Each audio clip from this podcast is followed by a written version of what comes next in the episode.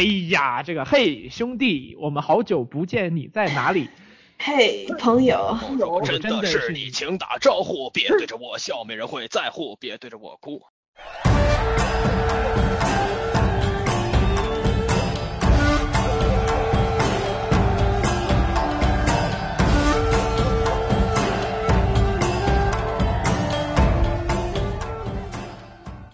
要继续吗？不要吧。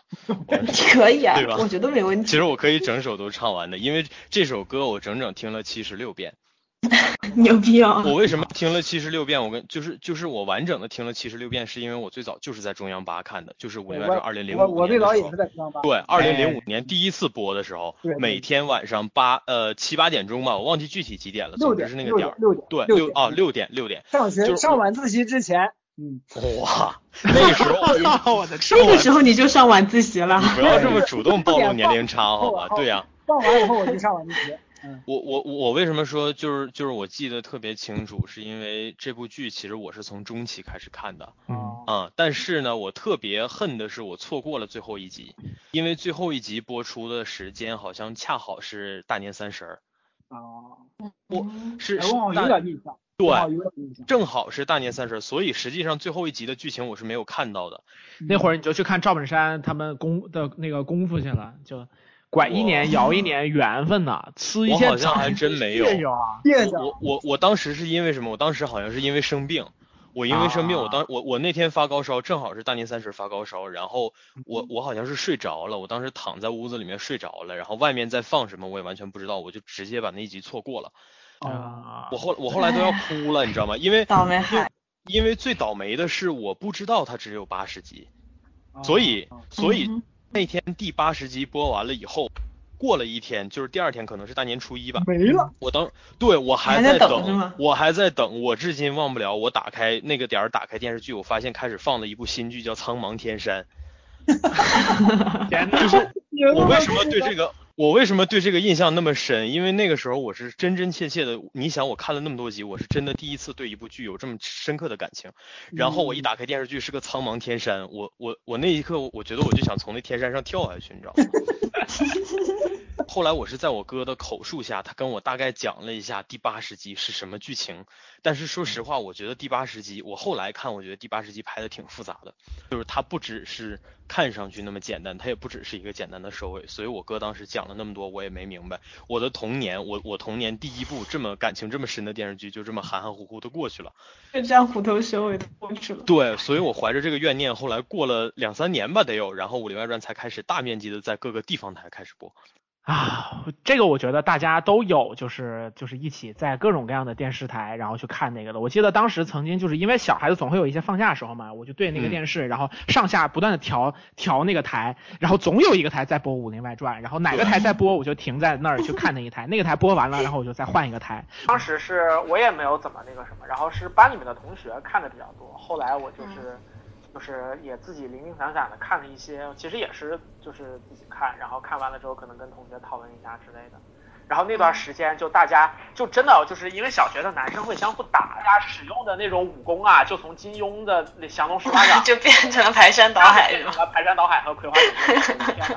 而且因为葵花点穴手特别有那个戏剧效果，点完别人不能动嘛，所以说大家都喜欢演那个葵花点穴手。嗯，一方面侧面也能证明那段时间好看的电视节目确实没那么多嘛。但另外一方面，就《武林外传》也特别好，我从哪开始看我都能看下去。然后就是西藏台会把那个东西配上藏语，然后藏语的我也跟着看。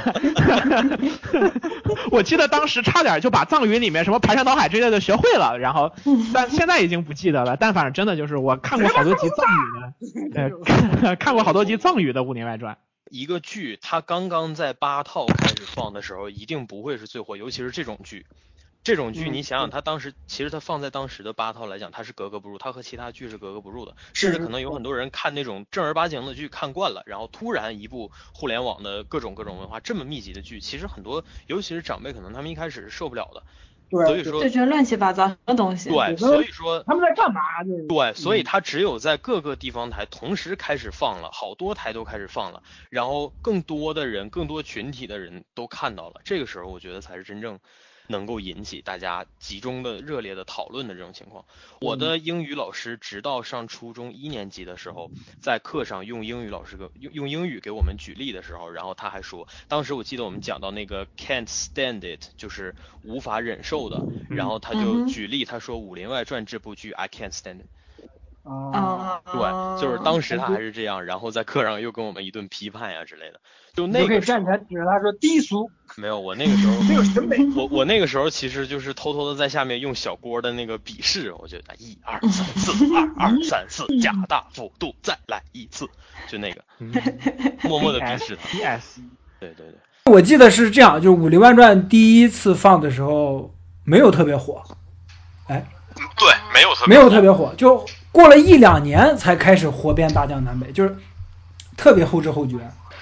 在看《武林外传》之前，我是看过一部剧叫那个《都市男女》。嗯，《都市男女》给我的印象，镜的是吧？对，也是上镜，也是聂财神编剧。然后《都市男女》这帮人给我的感觉就跟那个《武林外传》很像，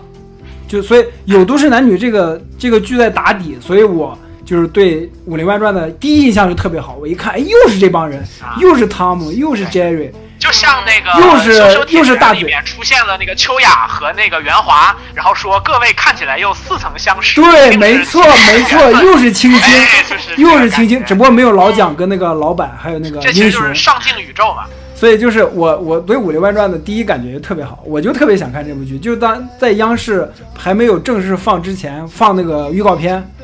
我就已经就是说，我就想学开车，我从小就想学开车。大爷，我就是想看这部剧，然后我就在拼命的拼命的安利我周围的朋友还有我妹去看这个，但是他们都没有反应，啊，就是啊就是真的是太可惜了。对我就很失落，你知道吗？然后，但是《武林外传》播出之后，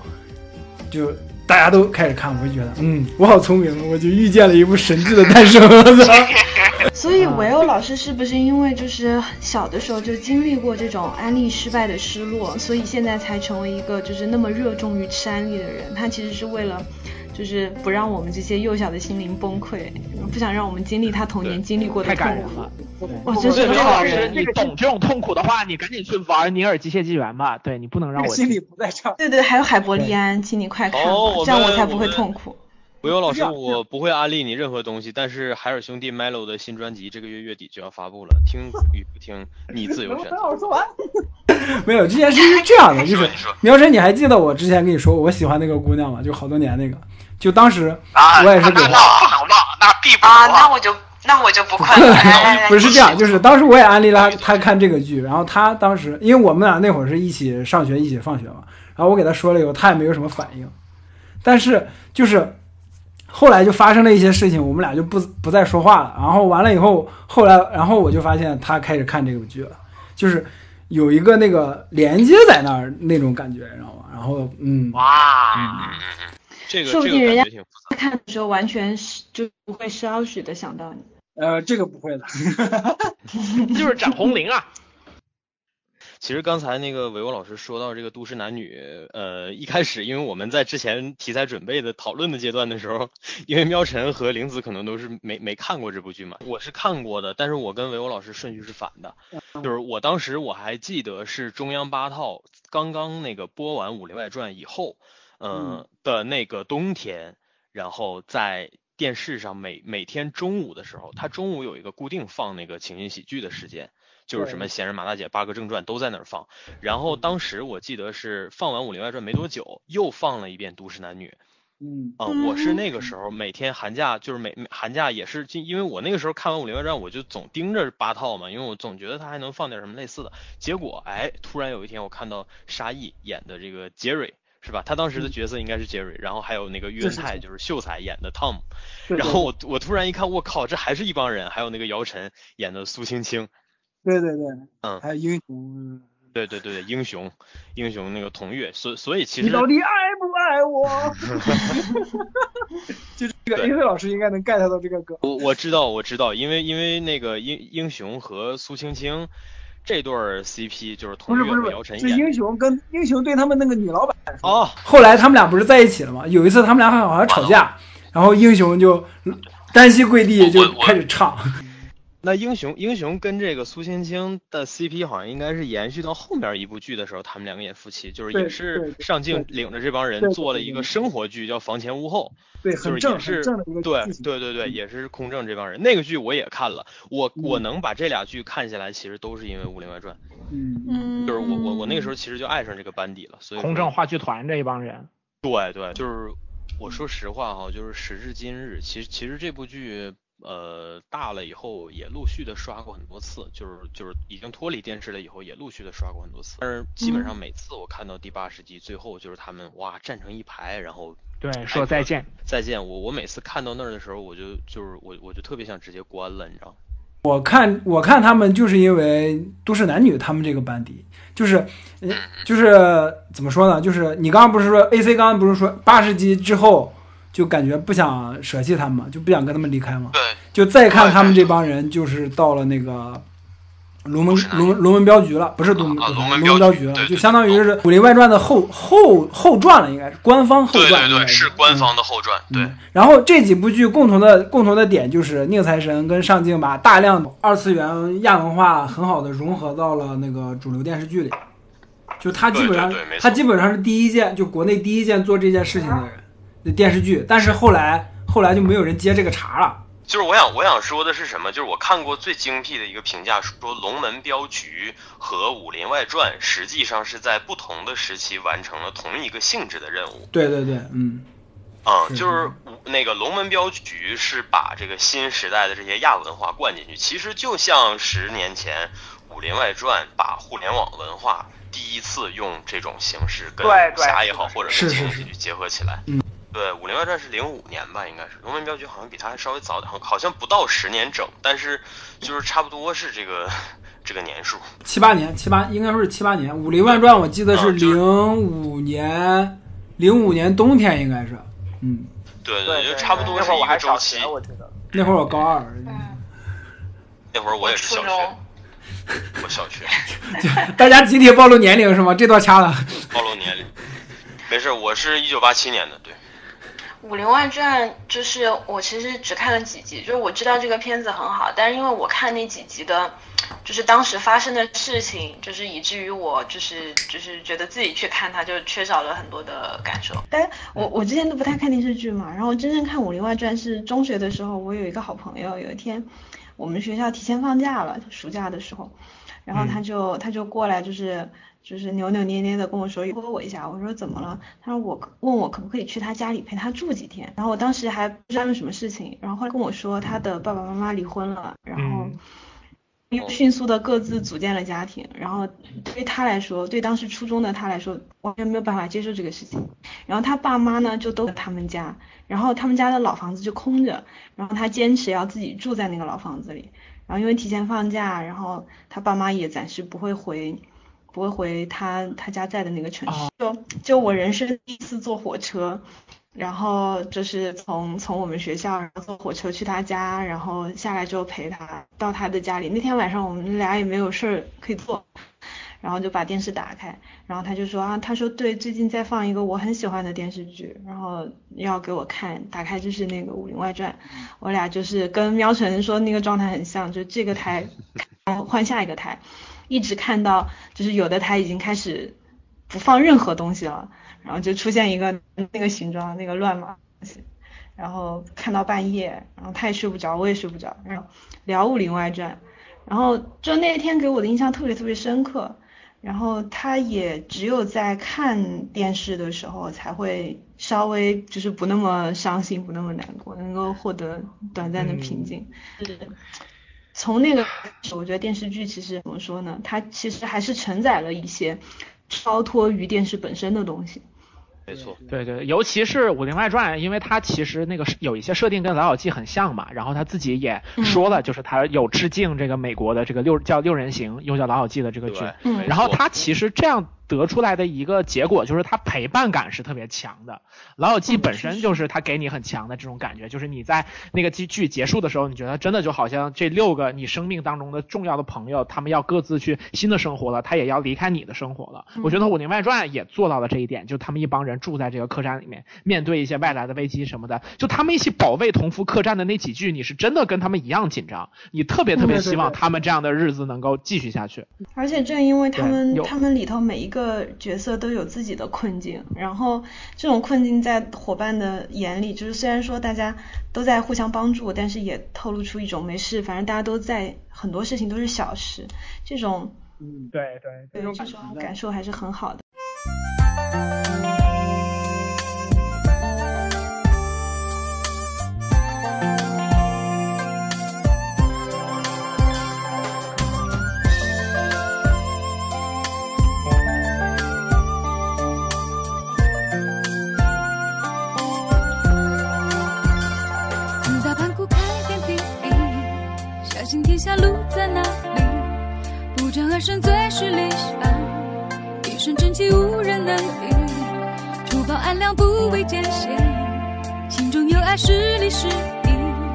哪怕一时失去方向，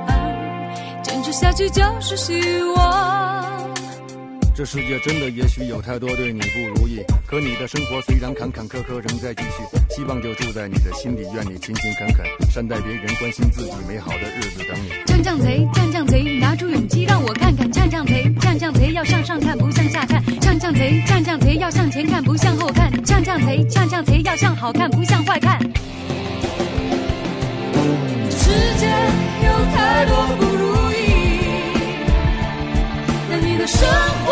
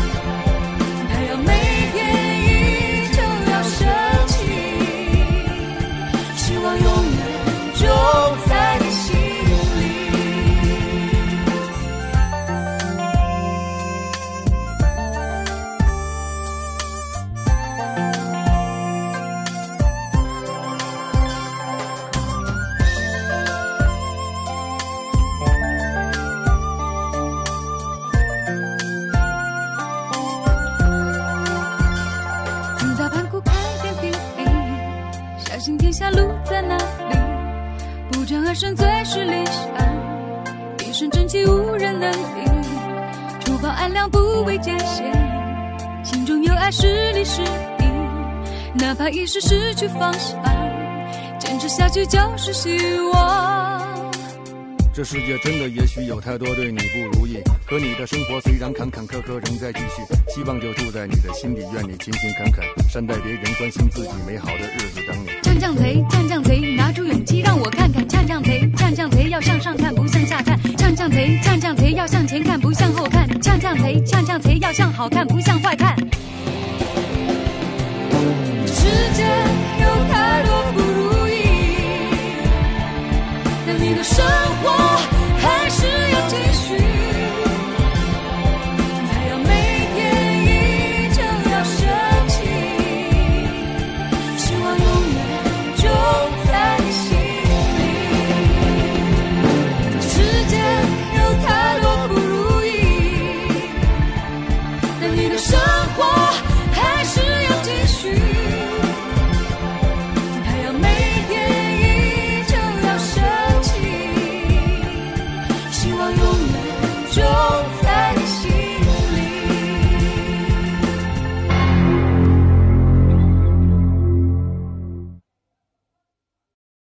财神特别喜欢做就是这种它带有一定的职场的这个大体上的一个构架。其实你回头看《都市男女》也好，《都市男女》就是设定就是实打实的职场嘛。然后《武林外传》实际上它也算是一个小职场，就是你可以理解为一个小家庭，也可以理解为一个小职场，因为它有它人物关系之间是有这个结构的。然后再到龙门镖局，龙门镖局，因为它本身设定就是镖局，它这个阶段可能比《武林外传》的那个家庭感又稍微弱化了一些，反而是这个职业化的这种这种感觉，就是这个在他那个架构里面反而是更加明显了。嗯尤其是陆三金这个角色，就是我觉得陆三金承担的一个呃功能，可能是在《武林外传》这部剧里，对《武林外传》这部剧里头没有没有出现过的，不只是打破次元壁，就是他是负责把那些以前在《武林外传》里可能好几个人去讲的一些大道理，然后现在他全都放到对，全都放到他的身上，因为郭京飞的表达实在是太牛逼了嘛。嗯，就是说，可能这些任务交给他一个人就够了。所以说，你在龙门镖局里面，其实能听到大段大段的这些东西，而且全部都来自一个本身非常适合讲述这些东西的声音。就是还记得刚才就是聊少包的时候，我就说电视剧很少有就是正三观的这一部分。然后就是你像在宁财宁财神跟上镜的剧里面就，你在你你像《都市男女》跟《武林外传》是比较隐晦的在正正三观，然后但是到了那个龙门镖局里面就。就正儿八经的摆了一个人物出来，告诉观众你这会儿应该怎么干，怎么干才是你身为一个人应该干的事情。就是没错，嗯，对我我记得我是刚刚高中毕业那段时间，刚有自己的第一个智能机，刚好那会儿那个剧出来，然后嗯，然后呃不对，应该是在之前一点儿，反正那段时间在用手机在下那个剧，然后看了一部分。呃呃，其实它是我觉得主要是一些情节上续了一下这个《武林外传》的东西。其实那个时候宁财神就说他已经快写不动了，就是那个时候其实是我们可以看到刚刚讲的互联网文化嘛，其实就是像《武林外传》那会儿还可以把两者结合相得益彰，然后在现在这个时候，其实网络的文化就已经吞基本上吞噬掉那个就是这种主流的这种影视制作，反而就是在带着他们走了。所以说，龙门镖局也算是在这两个时代交交接之处的这么一个一个就是试图去平衡两端的这么一个产品吧。对然后。对，在在这之后，我觉得其实就来到了我们现在的这个时候了。嗯就是我觉得可以再从那儿画一个线，那之前的算比较怀旧怀旧的，这之后的其实就就就就已经不属于怀旧的范围了没有那么是的，是的，是的。对对对，但像《是摆渡园》我觉得这种剧就已经没有那么多了。嗯，对，但是我觉得才是牛逼的地方在哪儿？就是说，像喵神刚刚说的，我们可以画成两条线儿，但是它在线的前面和线的后面都能用一部同样的类型的作品，然后以同样，呃，同样高质量的方式完成那个任务。我觉得这个这个其实是比较厉害的地方。他我我感觉他不只是完成任务，就是特别完美的表达了自己想表达的东西，而且是比预期做的要好对，不只是在剧作上，还有人物上各个方面都达到了完美，感觉是。对对对，其实这个最最好的一个佐证就是说，因为如果它是一部单纯的续集的话，它收到的反馈绝对不会比它实际上更好。但是《龙门镖局》虽然也有很多争议，虽然也有很多人觉得它不如，就是说跟《武林外传》会去比较，然后呃怎么怎么样，但是总体上来讲，《龙门镖局》是成功的。嗯就是因为《龙门镖局》也有非常坚实的一帮粉丝，就是他们对这部剧的这个呃当时的那种热爱，呃不亚于我们当年对《武林外传》。可能因为他们现在选择多，然后接触的东西也多，所以可能那份感情没有那么深。但是就这个呃就是不同的时期以不同的方式去评判的话，其实我觉得《龙门镖局》做的是挺成功的，嗯，而且他只做了一半儿。在聊到这儿的时候，大家都快忘记了《武林外传》还是拍过一部电影的。啊 我知道那部电影，那部电影在 B 站还可以看。我是在电影院看的。我也是，嗯，这这个我就对，然后那会儿就是就处于那个呃闫妮还没有开始健身，然后肥减不下去，然后他们几个的外形有一点奇怪的变化，然后对对对 差不多是那种武林外，说实话，《武林外传》的电影给我的感触没有那么深。这种剧但是后来出电影，它其实都是为了满足粉丝，我觉得很大对程度对，没，但是有一点是什么？就是哪块儿打动我了？就是反而是那个小三儿，就是嗯，让那个官员还是谁胖胖那个人，就是说你先走，还要做我的小三儿吗？对，对对，类似于那种你先走，然后一个转身，然后那那那一个镜头马上切李健那首歌，然然后给我的感觉就一下冲上来，轰的一下就那种。嗯嗯嗯然后就那会儿我感觉特别爽，就是我感觉为了这一个瞬间去电影院里面看《武林外传》也足够了。就虽然不是主角团他们的观感，就你下辈子也很想当这个，呃，对啊，哎，这个这这这两秒钟的沉默就非常的精彩。这里面是不是有什么我不知道的故事？我们可不可以单独开一期聊八卦呀？那倒没。哎，你这么一说，我好像真的没有不不不不，呃，没有没有没有呃我，想说，我想说的是什么？我想说的是，我好像还有一个同学，就是当时我在画室的一个同学，一个大师，啊那哥们儿特别屌，那哥们儿刚进画室就可以盲画擎天柱，而且是电影版擎天柱，我屌不屌是吧？很屌。电影版，我的天呐！就是他大学之后，然后做了《武林外传》的动画版，就参与制作了。哦哦，那个动画版我知道，嗯嗯嗯，然后后来那哥们儿自己出去创业做游戏，然后就特别惨摔的，啊，这个就另一个故事。对就很瘦我其实对那个电影我印象最深的其实是两点，一点就是姬无命他们家怎么那么多兄弟，就是姬无姬无命，然后姬无病就算了，多了个姬无力。然后另外一点就是他他有一些 Q 那个就是本来的那个剧里面的梗，我印象最深的是大嘴把衣服脱了，他背上还写着“好汉饶命”四个字，这个是这是让我印象特别深的。就我看到那个的那一瞬间啊，一下子对对是这帮人。其实大嘴后背上那个，姬无命就是《武林外传》里面的弗利萨，你知道吗？就冰冻恶魔一族。对，其其其其实大嘴后背上那个好汉饶命，我印象当中，我觉得也是第一次，就是看到那种在搞笑漫画里面特别夸张那种四个漫画里面出现的画面，然后实际的出现在这个电视剧或者是影视作品里面。对对对嗯。哎，这么一说，我突然想上网下一个《武林外传》的全集存着了，我觉得应该，不亏你。可以去你搜。这么一说，我好想再回去看一遍。其实我说起那个电影，我感觉那个电影给我的感觉有点怪怪的，我不知道为什么，可能是因为它总体上，呃，就是它的那种拍摄也好，或者是呃整体的这个风格都有一种惊悚片的感觉，我不知道你们有没有这种感觉？对对，是有的，是有的。它里面的很多变，它为了靠那个主线，然后是借鉴了一点类型片的做法。对对对，它的那种调性和以往其实差是很大。我觉得就是我在看前前面那几十分钟的时候，我甚至就是有点 get 不到，我觉得这是我熟悉的《武林外传》对。，我觉得这个就是爱爱情公寓就模仿这点，然后模仿过火了，就在拍爱情公寓的电影的时候，就直接拍了《盗墓笔记嗯，这这你这个就 你这个就强行黑啊，就强行高级黑啊。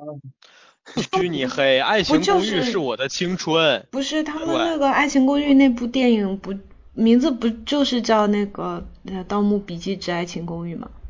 据说就是，据说就是因为这个，》。对对，他本来拿的就是《盗墓笔记》的剧本，然后硬硬扯成的爱情公寓，很很厉害。啊，那是挺厉害的，这都能扯编剧牛逼。刚刚瞄准就是强行高级黑。爱情公寓挖坟版，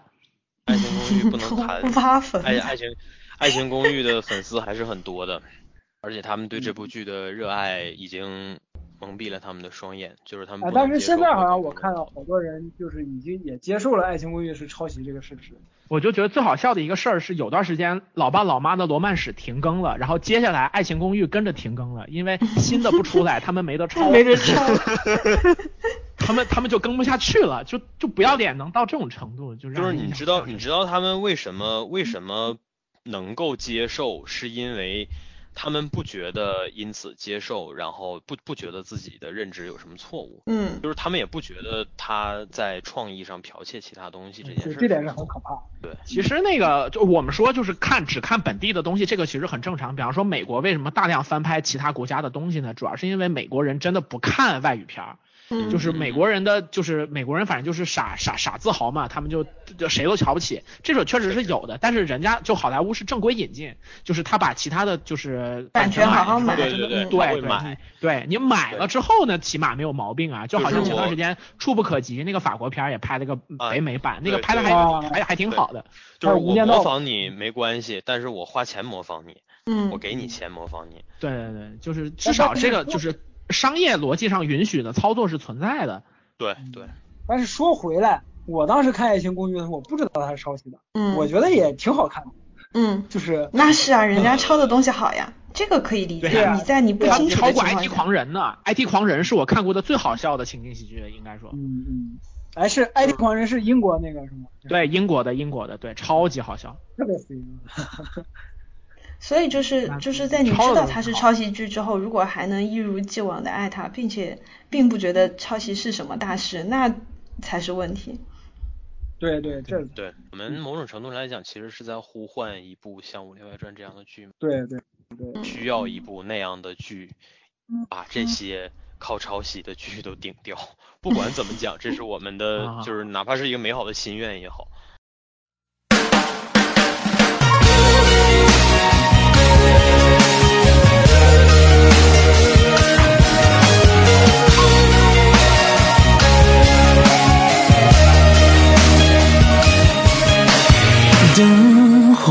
身，墨迹还未干，烈酒一盏，把思念点燃。见你的肩，不知何时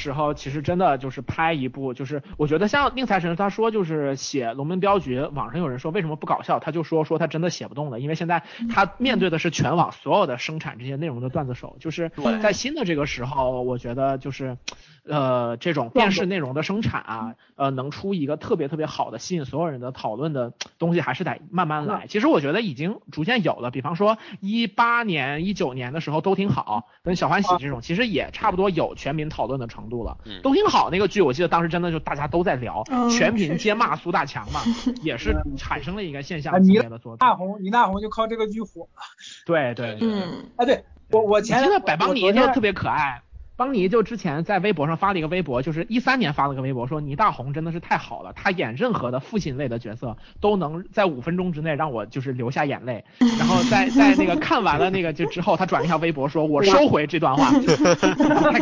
超级 对，其实倪大红是我特别喜欢的一个演员，我前两天看那个 好演员啊。我嗯，我前两天看那个十三幺，就是一期就是那个许知远版，就是跟倪大红对谈。就就说倪大红自己就说，后来他自己再再去演话剧的时候，感觉自己没法从那个苏大强那个角色里出来了。哈哈哈哈哈这角色太厉害了。对，就就感觉自己还没出来。苏大强这个我觉得也特别有代表性，因为他是头一次把这种就是父辈的那种直面他的缺点，直面他所有不让你满意的地方。他是一个反面角色，就是我们这么写的，在我们国家的剧里面挺少。没错，嗯，就是其实你看他，你看他能引发这么多的共鸣。你就能明白这个剧还是有点东西的，我觉得就是至少在创作思路上是有点东西的。而且我觉得就是这种剧，嗯，对，刚刚那个说韦国老师说那个专访嘛，说倪大红还没从苏大强出来，我觉得这个别的我倒不知道，不过他能花钱的这个劲儿确实是跟苏大强还是非常像的。因为因为我我我看过他另一个专访，是一个是一个潮牌给他做的专访，就是是一个其实是一个黑怕的频道给他做的。倪大红私底下对他其实是一个。特别狂热的球鞋收藏者，我的天哪！啊？也说了是吧？对 对对，倪大红说说我说我跟这 AJ 我就锁了，对，太朋克了，我就对你你就你看他穿着一身那样的，然后穿的特别黑怕，然后在前面拿着鞋在那儿跟你砍，他也是 OG 啊，没错，他是对他是真的 OG，但是我知道倪大红还是从老不是新三国。就是，哎，我也是。新三国那个司马懿啊，对，新三国给我颠覆一点，就是我靠，司马懿可以这么演吗？就是老三国里面的司马懿，老三国里面司马懿是一个就魏宗万老师演的，魏宗万呢长长长得特别像我姥爷，你知道吗？就是我爷爷他爸。然后我姥爷小我姥爷小时候特别溺爱我，就是就是就是就像我心理咨询师说的，就我咨询师就问我说，我听你说的你的这些童年经历，我会很好奇。你的这些经历没有把你变成你现在一个比较善良的这种性格，是什么让你变成这样了？然后我说，哦，对，我想起来，我忘了说了，我姥爷以前对我特别好，就是啊，不，这段掐了，这这段不是主要，这段主要就是我就想。连老师的意思，连老师的重点是他现在是个善良的人。没有没有没有，这这段是就重点是讲，就是倪大善人倪大是个善人倪倪大红就是倪大红就演了一个特别颠覆的司马懿，就有的人好像就在说这这是他他在干嘛，就演的跟个妖道似的。但是我就感觉司马懿第一次出场的时候，就就很吸引很吸引我的眼球，我就感觉啊这是谁？这是谁，然后然后他就那股故弄玄虚的那股劲儿出来了，你就知道，嗯，就倪大红就演的特别好，我觉得看新三国的时候就有那种感觉。嗯。对，然后果然就是他还是以他自己的方式成为了大家就是就是 妇孺皆知的这么一个人。对 对，我特别喜欢倪大红，第一个是就是也是跟连老连老师的经历差不多，就是看新三国他的那个司马懿，因为实际上新三国这个剧做了很多，嗯、就是他的初衷是想要把对他的初衷是想要改的更适合现代的观众观看，对对对。但是实际上很多角色身上反而产生了很多违和感。嗯但是呢，呃，倪大红的司马懿实际上是这诸多角色当中，就是按照这个路子改的角色里，按照这个路子改的角色里，唯一一个对没有出现违和感，反而是事半功倍的这样的作用。我感觉，我感觉主要功功，主要这个功劳就在倪大红身上。就是有一段我印象特别深，就是倪大红跟然后也是他对手的陆毅不是特别好，对，就苏 不是不是苏大强，就那个司马懿跟诸葛亮有有有有一次不是那个诸葛亮把把那个女装送给了那个司马懿，然后你就看司马懿在床上打滚儿。就跟小孩一样，哎呀，诸葛亮诸葛匹夫，他这是在糟践我，就这种感觉就演的特别好，就跟苏大强一模一样。连老师学的好有画面感啊！这底下那个小兵都惊了。我们这个节目回头搞一个特辑，就让连老师演一段这个我。也觉得这个真的很好。对，连老师就是连大强。棒棒 什么玩意儿？然后我我第二次那个看倪大红，其实是一部就是国内拍的一部西部的这种警侦类的电影，叫《西风烈》，我不知道你们谁有看过。啊，知道。呃，段奕宏、吴京，对那部片儿阵容还挺硬的。然后倪大红在里边儿就是演那个四警察四人组里面就是资格最老的那个警察，嗯就是他演的这这部的话，就是他完全也是类似于就是本色出演，就是他用他自己特别自然的那种状态，然后演了一个非常精明强干的这么一个老警察。嗯嗯，这个也是让我就是这个其实就是属于有点让我对他的就是性格就是性格演员的这种这种感觉，就是对他已经完全的就是我觉得哎这个人演什么我觉得我都都都都应该能能挺喜欢的。嗯不过他实际上真正能在全国范围内就是打开知名度还是苏大强。对，确实，因为这部剧本身它引起的社会讨论足够多嘛。对对对，对，因为现在确实是这样一个年代，因为互联网或者是这些东西它产生的内容太多了，所以就之前也提到过嘛，就是它你很难很难再产生一些就是所有人或者大部分人都同时在观看的一些内容，所以像这种能够引发全民一起讨论的东西，它必定少之又少。对。不过苏大强那个角色其实挺有挺有意思的点是在于他也不是一个纯的恶人，就是他他有一些你可以去进行共情的点。嗯，你虽然知道他在就是在这个女主的人生当中扮演了很不好的角色，但是他其实也提供了一些就是你没有办法否认的一些帮助，或者说是怎么样的。对对它带来的那种复杂感，确实也值得大家进行讨论。嗯嗯，哎，我觉得其实这也是在足够好的这些文本在一点一点出来的，就是这个背景里面，其实我们还是有很多好的演员可以挖的。比方说，我刚查了一下，倪大红就是国家话剧院演员，他其实是就是中戏出来的，然后也是演话剧比较多嘛。对对对对他他甚至演过《哈姆雷特》之类的。有底子。然后他是姜然后像我他是姜文的师弟。啊，对对，中戏嘛。然后哎，对，说起姜文，等一下我再查一下，就是我大伯以前，我大伯以前在北京，还要再查一下。对，在北京上大学的时候，姜文经常去他们学校找找姜文的一个发小打篮球。姜文那个发小好像就跟我大伯是一个宿舍的。我操！好，插完了，你继续。我就是想起那个，又是何冰在聊那个，我我其实今天一直想提那个《白鹿原》嘛，就是嗯就是这个剧它本身拍的时候，它就是说想给全球华人去看的这么一个属于就是就是中国的这种故事，就是现在这样的内容它也有，但是它在分量上就是不是在比例上没有办法达到一个比较比较高的那个程度，我觉得可能也是因为跟现在整个这种生产环境和这种，就是因为很多互联网平台拍那种，它是要针对它的受众的，所以说对对对它的受众他们就炮制很多那种职场剧，反而就是这种经典文本的创造不是特别多。但其实我觉得在这个方面多挖一挖，会有很多很好的戏。我印象特别深的是何冰在那些圆桌派里面就提徐子东，他提说我特别喜欢你们那个叫他达的角色，然后何冰马上一变就是脸色变得严肃和庄重起来，他说戈志军先生。然后我刚看一下，戈志军也是话剧团，就是他是陕西话剧团那边出来的东西，就是我们的就是本来的整个戏剧系统里面，其实也有非常多的这种就是好的演员，然后他们很多人是不愿意出来演戏的。何冰在那一期里面也提到说，就是他很多非常他很敬重的前辈，实际上没能够留下什么真正的影像。就是好的东西，他们会觉得说，当时我不应该拍广告，或者说我不拍电视剧，那些东西都是不务正业。但是其实他们的影响力出来，就是能够有影响力出来的，其实都是依靠这种能够流传的影像。包括我们现在再去看于世之先生，他我们再去知道，我们只能靠茶馆，只能靠就是他在影就是镜头前面，就是表现出来的这么一些这个东西，这个就是。很没有办法的，我觉得在现在这个就是传播环境在改变，然后大家的心态也在改变的时候，其实这种无论是说新就是传统的这种电视剧的制作者也好，表演者也好，还是说新的这些创作者，他们都在面对这个我究竟我要走哪样的路径，我是以什么样的一个心态、什么思维去做我现在这个作品呢？我觉得就是大家想能够想的足够明白的人还不够多。其实你想明白了，都挺好是好剧。然后《白鹿原》也是好剧，你哪一条你想明白了，你都能做出好东西来。我觉得其实就是在这个大变局当中，很快就能想明白的人其实没有那么多，这才是说我们现在这个时候很多又是脑残剧呀，又是又是 IP 剧，又是小鲜肉这些东西。我觉得其实就是他们他们想的太不够明白了，就只是看到一个非常短的，就是哎 IP 能挣钱，小鲜肉能挣钱，那我们就去干这个挣钱的。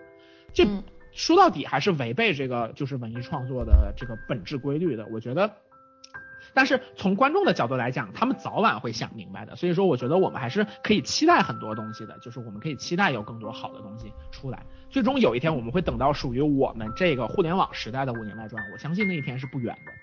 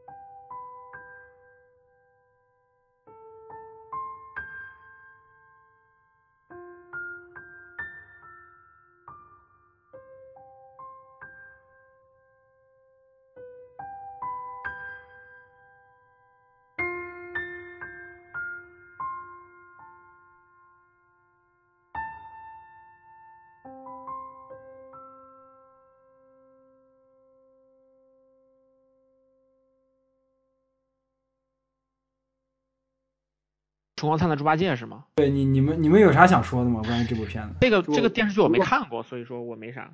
这个片儿我很可惜，就是当时播的最火的时候我知道，但是我好像那个时候一直在生病，所以说就没没有机会看，对一直都没有机会看过。但是我对徐峥那个猪八戒的形象还是印象非常深刻。因为你知道，就是两千年左右是有大量的那个西游《西游记》改编的那个影视剧，这个咱们前面都说过了嘛。你像那个 TVB 的美猴王，还有就是张卫健那个那个那个叫什么来着？天天地争霸美猴王，还有就是西游记对，还有《西游记后传》，还有更别说各种电影，你包括现在好多影视剧、好多电影都都是围绕《西游记》的嘛。但是《春光灿烂猪八戒》在一点，呃它它它好的好的一点在哪呢？就是，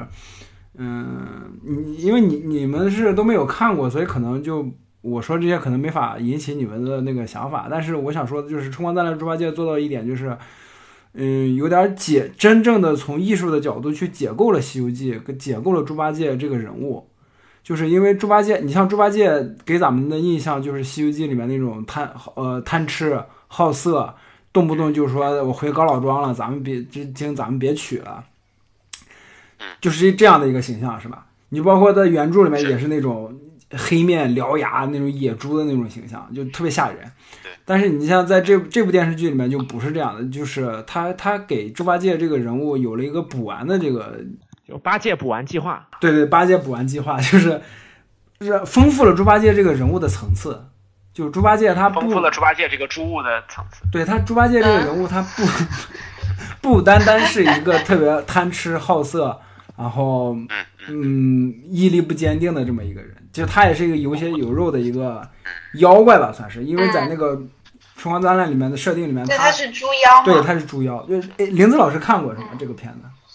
看过一点儿，然后我我记得《春光灿烂猪八戒》印象最深的就是那个小龙女，好好看啊，他们俩也是是因为这个戏，然后就是对走到一起的嘛。对对对，嗯对，其实我像李诞说说这个剧播的时候，然后后来演桃红女儿的那个小女孩才才几岁，然后、嗯但是他在看到徐峥的时候，看到别人管他叫猪哥哥，他也不觉得突兀。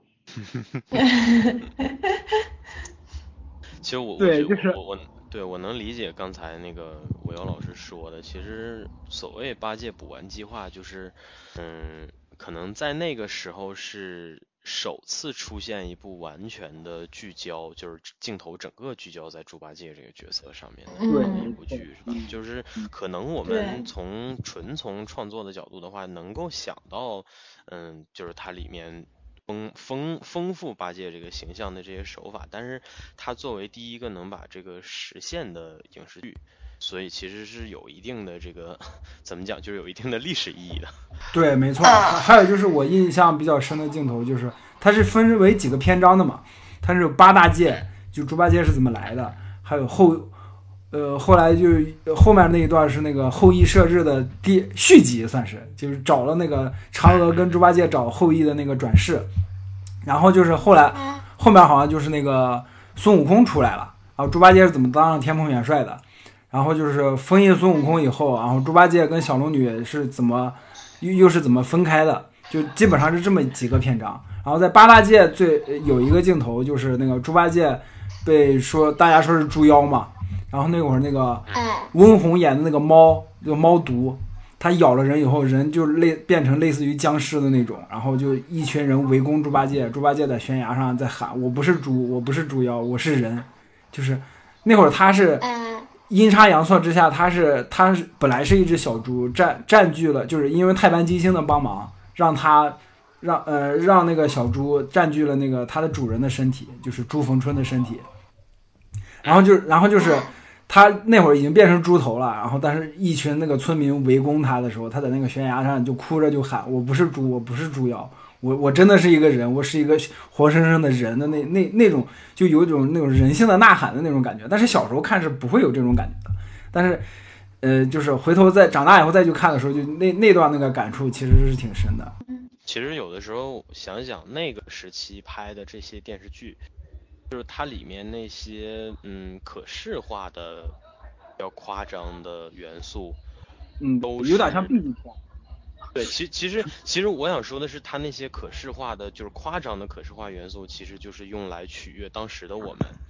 嗯，但是它整个故嗯事实际上做的足够的有味，然后但是这个味道可能是要可能是要过十几年、二十几年以后，是来取悦今天的我们的。是是是，对，就是其实我觉得是，就是原来的一些电视剧啊，就是包括像你看《春光灿烂猪八戒》，它其实更多的部分是，是一种相对来说比较合家欢的气氛吧。它搞笑啊这些内容其实占蛮多的，但是实际上导演夹带了很多私货，就包括之前说的他那种人性的呐喊，就是嗯，大家对他因为外表而而而有的这种误解之类的。其实导演在其中主创在其中是放了很多自己的这些思考的。现在的很多电视剧就是失去了这些小的部分，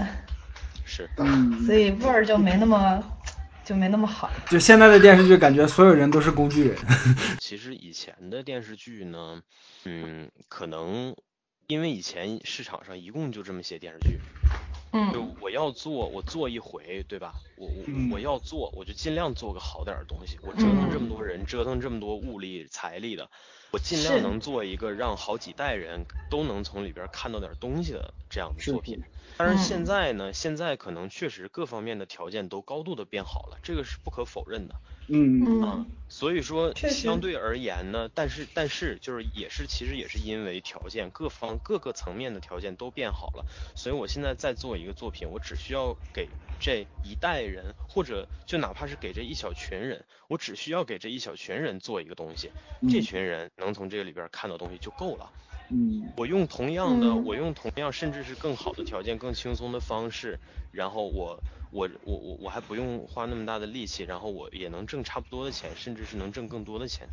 嗯这个其实是为什么，就是现在的有有一些东西不能不能一棍子打死，但是现在绝大多数东西可能嗯我们一看，哎呀没那味儿了，然后一想，可能没准过个几年再看会有新的感触，过几年再看，哦，确实更好了。但是为什么更好了？是因为又有更烂的了。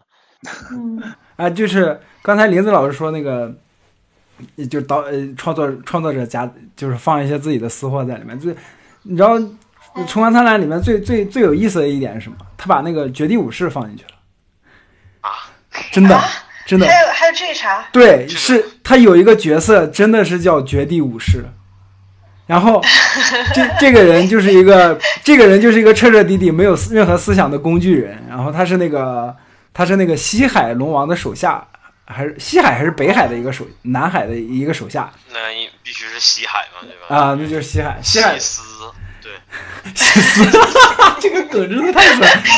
就是那个是一个绝地武士，然后这个点在哪？就是他那个他是没有任何思想的，跟猪八戒相处，本来是要去杀猪八戒或者阻碍猪八戒的，结果跟猪八戒相处了之后，这个人物有了自己的人性，这点很有意思，啊，就是他的人性觉醒了，他不再是一个机器人或者说是一个人造人，他不再是一个绝地武士。对他不再是一个绝地武士，他是一个西斯了。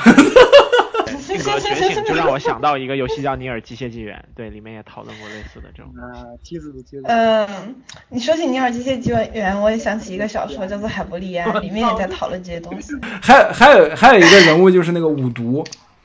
就是药王，有一个人物叫药王，他手底手底下那个徒弟是就是那个我不是药王那个药王，药匣子，还是药匣子，李李宝库？没有他我曾经年少轻狂，打打杀杀，堪称辽北地区的著名狠人儿。如果你悬崖勒马，我保证你回头是岸；如果你执迷不悟，我必将让你苦海无边。没有你们这样插，我会忘了我要说什么的。就是然后连老师继续。没有，就是他那个他那个点在哪？就是他那个药王是药王那个徒弟是把被药王改造成了那个五毒的那个妖怪，然后他把那个妖王给杀了，然后但然后呢，他喜欢上小龙女，就他变成那个妖怪之前喜欢小龙女，然后他就会接他就接近小龙女，然后小龙女一直以为这个妖怪是要杀他，然后最后就他把那个妖那个妖怪给五毒这个妖怪给捅死了，结果那个妖怪就变回那个小徒弟那个样子，然后就告诉小龙女说，其实他一直喜欢小龙女，就是在最后那个篇章的时候，其实不是说像之前的那几个篇章一样特别合家欢，大家嘻嘻哈哈就把事情解决了。最后那个篇章其实很沉重，你就包括刚才我想我像像我刚才举那个例子，那个五毒的那个那个那个例子，还有就是最后那个猪八戒跟那个小龙女他们那呃分分开的时候，也是特别沉重的。就是最后那个你玲玲子，我不知道你记不记得那个设定，就是小龙女她是全眼。他是什么泉眼？对，它是泉眼，它有一个大的背景设定是东海的泉眼枯竭了，东海马上就要干了，啊，所有的哦，他要对，它是要牺牲的，对东海所有的生灵都马上就要面临干死的那个境地了。对，就指着它呢。对，然后小龙女，小龙女就是那有一首诗，然后就就包括那个东海龙王最后变得疯疯癫癫，大家都不知道是怎么回事，后来才反应过来，东海龙王变得疯疯癫是为了保护小龙女，不让小龙女变成泉眼。他是他是打算牺牲东海所有的生物来保自己的女儿活下去，但是小龙女不这么想，小龙女说：“那我的责任就是变成泉眼。”你就包括之前的之前的伏笔都是小龙女一哭，然后就天就开始下雨。你还记得就是前面我说那个你们在那个吹拉弹唱，然后然后然后就是小龙女在那哭那个镜头，就是啊，啊，最后小龙女是选择变成泉眼，然后就慢慢的消失，然后就然后那个呃猪八戒跟那个小龙女两个人坐在草地上，另外一个小孩叫小放屁，小放是在那放烟花，两对对，猪八戒有一个技能是放屁，我也记得，就是对我是模糊的记得有一段特别虐，对，就那就是结局，结局真的特别特别虐，就是就是两他们两个人手拉手依依偎在一起，然后坐在草地上看着那个小放放的烟花，然后就两个人在说，然后就是小龙女就慢慢一点一点的消失，一点一点的消失，然后猪八戒就嗯，你知道吗？就最后那个春光灿烂猪八戒的结局真的特别虐啊！但是你像这种嗯。悲剧是最能引引发那个观众共情跟共鸣的嘛，对。吧？嗯。是，嗯，所以猪春春而且他光灿烂演员找的也很好，对，《春光灿烂猪八戒》不仅仅是一个单纯的那个喜剧，他们那个结尾，因为悲剧的结尾，就反而升华了这整部整个一部剧，所以就后来猪八戒的续集，第二部跟第三部我都特别不喜欢，我就觉得狗尾续貂了有点。但是不没管那味儿了。是对没那味儿了，但不管怎么说，你就从商业角度考虑，人家也是要挣钱的，也是要恰饭的，这个就没有办法了。嗯，那那这这这聊聊得太长了，这个聊是的真的的真的是，对嗯，那这嗯这期对这一期，我们在今后的录节目录制当中会努力控制我们的时长。虽然我们已经预测到了这件事情的失败，但是对我们会努力的。嗯，没错。没错，嗯，好的，那如果说大家有什么其他的想听的，因为最近的选题都是我们直接出来的脑洞，所以说这些可能你会感兴趣，但也有可能会比较偏离大家的 呃大家的兴趣范围。所以说，如果有什么想听的，也可以在评论区当中跟我们互动。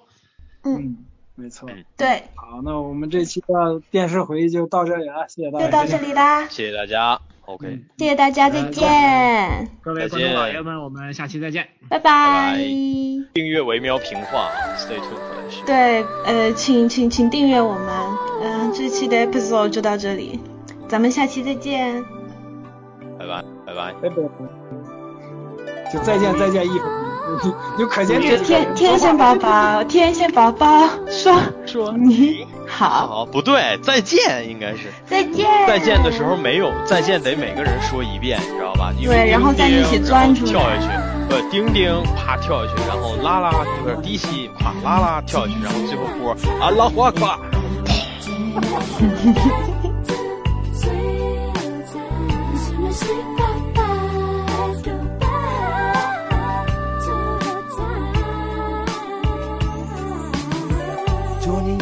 同样的深秋，还是烟雨楼，一个人慢慢的走。Go follow my soul，看不到路的尽头。I don't know，我只想再牵你的手。青纱拂面，舞翩莲，玉瑶池边，那曼妙身姿已不见。Damn，有点点倦。So tell me man，到底是想念，还是我自己的幻觉？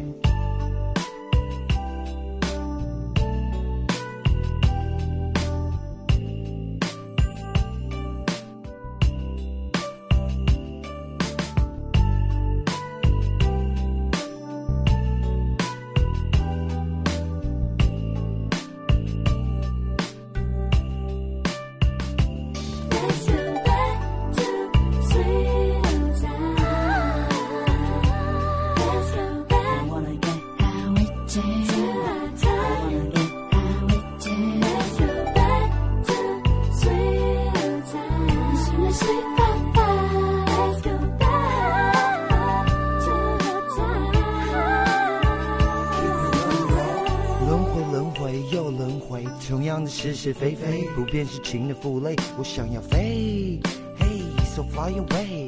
只有在那里才会有完美。